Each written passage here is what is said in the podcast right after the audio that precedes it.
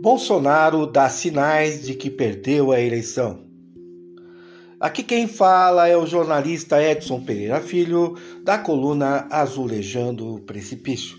A você que está ouvindo esse podcast agora, vai aqui o meu bom dia, o meu boa tarde e o meu boa noite. É, gostaria de iniciar minha conversa né, com a fala do próprio presidente, numa entrevista que ele deu, né, sobre como é que ele está se sentindo diante é, de uma possível derrota ainda no primeiro turno, quiçá no segundo turno. Né? Quiçá quem sabe ele vai para o segundo turno e vai perder. A diferença de 15 pontos percentuais entre Lula e ele permanece. E não é de hoje, né? Essa diferença é, começou lá no, na primeira eleição, né? Entre Bolsonaro e Lula, quando Lula foi preso. Essa diferença ela permanece desde lá até agora. E pelo visto, não vai se alterar, né? Mas vamos escutar um pouquinho o que Bolsonaro tem a falar sobre isso.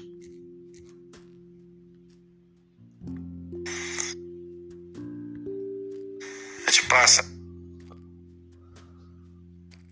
Continua, se não for, a gente passa aí a, a faixa e vou me recolher, porque com a minha idade eu não tenho mais nada a fazer aqui na Terra, né? é, se acabar a minha, a minha, a minha, essa, essa minha passagem pela política aqui em 31 de dezembro do corrente ano. Obrigado a todos. Bom, gente, a gente viu aí que Bolsonaro está realmente sentido com o que está acontecendo, né?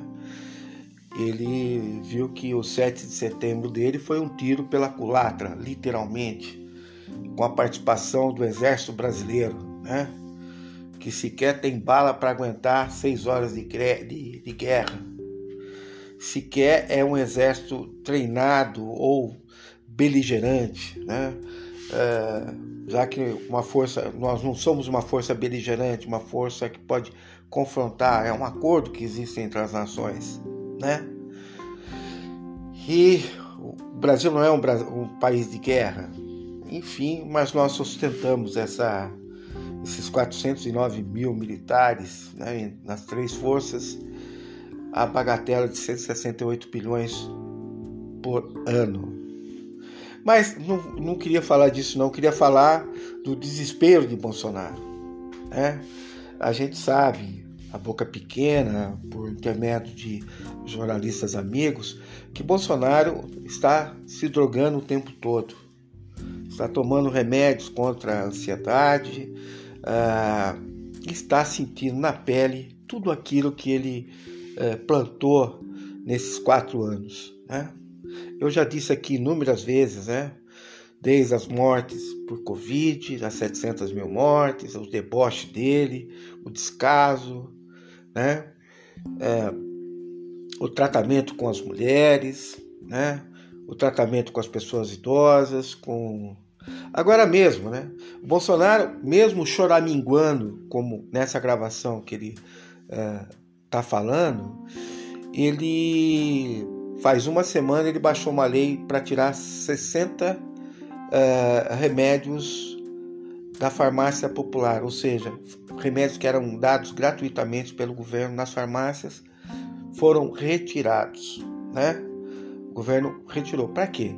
para poder pagar o orçamento secreto criado pelo Centrão a partir do ano que vem.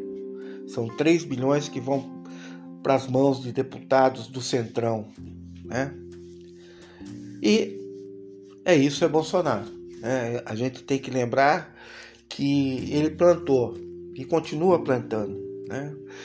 Pior, as eleitoras, as mulheres, são os seus algozes, são as que mais cobram dele, né? Não só pela perda de filhos, parentes, idosos nas famílias por causa da Covid e por causa da, da demora em se trazer a vacina, não só por causa disso, e pela insistência no tratamento uh, com, com, uh, com uh, medicamentos não comprovados, né, como a cloroquina, ivermectina e etc. Então, uh, Bolsonaro agora paga o preço para essas mulheres que não conseguem mais colocar comida na, nas suas casas, sendo que elas são as maioria, a maioria chefes de família no Brasil, né? a maioria são mulheres, elas não conseguem mais emprego, elas não conseguem mais resolver as suas vidas. E ficou provado a sua ineficiência. Né? Além disso, a distribuição de armas indiscriminada que está matando também os filhos das mulheres pobres nas favelas. Né? Enfim, espalhou a violência, a miséria, né? o desgoverno, né? acabou com várias coisas e agora choramíngua. Mas choramíngua uh, até eu tenho até uma certa desconfiança, né? porque o discurso dele é um discurso de suicida né? de um cara que vai cometer suicídio, né? Porque ele deixa entrever na fala dele que a coisa ficou muito ruim para ele. Ele sabe que ao sair da presidência ele tem tudo para ser preso. Ele tem cento e tantos processos na justiça e alguns deles em fase de conclusão, né? E que lhe dão cadeia, sem sombra de dúvida. Tão logo ele perca a imunidade uh, presidencial, ele vai pagar muito caro. Ele vai conhecer a mesma cadeia que Lula conheceu. Né? E é disso que eu estou falando. E é disso que ele tem medo. A conta chegou, Bolsonaro. E eu espero realmente que você não se mate, né? Para tentar entrar para a história. Eu acho que pelas portas dos fundos, não como Vargas, né? Vargas entrou pela porta da frente, de alguma forma de alguma forma ele é, cuidou da população mais pobre, né? mesmo tendo um período ditatorial. Mas ele de alguma forma cedeu aos trabalhadores.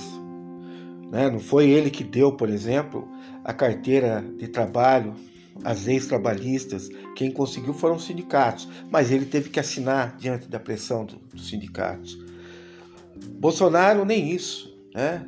Qualquer manifestação, qualquer coisa é reprimida violentamente pela polícia. A democracia acabou. Um dos mares também que Bolsonaro atacou. E vem atacando né, a democracia do ponto de vista da participação política. Golpe não, golpe eu não acredito. Bolsonaro, nem o Exército Brasileiro, nem as Forças Armadas têm condição de bolar alguma coisa do gênero. É 409 mil contra 200 milhões de brasileiros. E nenhum brasileiro, acredito, na sua grande esmagadora maioria, quer viver sob a tutela do Estado, vendo gente sendo morta, sendo sumindo com, com pessoas, tirando a liberdade de falar, de exprimir. Acredito que esse tempo já se foi e não existe mais, né? Então, o que resta a Bolsonaro é, de fato, caminhar para as barras do tribunal e depois para as barras da, da prisão. E é disso que ele tem medo. E é disso que ele tenta agora se eximir, escapar. Mas como eu disse no meu último no meu penúltimo comentário, Bolsonaro, a conta chegou. A conta chegou. Você vai pagar muito caro por tudo que você fez, né? Nenhum presidente pode fazer aquilo que você fez. Isso é, é, é desde quem fundou a filosofia moderna política, que foi Maquiavel. Maquiavel uh, sempre disse que o governante ele tem que ter a virtude política. O que é virtude política? Ele tem que nem ser muito bom e nem ser muito ruim para seus súditos. Ele tem que buscar um equilíbrio de forças, negociar, fazer acordos, né? E também cobrar quando necessário, ter postura de governante, né? Mas nem ser muito bonzinho e nem muito ruim, né? Bonzinho para os amigos e ruim uh, para os inimigos, né? O governo não se faz desse jeito desde o príncipe que Maquiavel escreveu, desde o príncipe. né? Isso está lá. Mas você não aprendeu essa história uh, nos livros, mas está aprendendo agora, na prática. Vai ter que aprender cedo ou tarde a ter virtude política. Né? Ao que tudo indica, você vai para o limbo da história. E a conta chegou. Um grande abraço a todos. Repasse esse podcast. Abraço.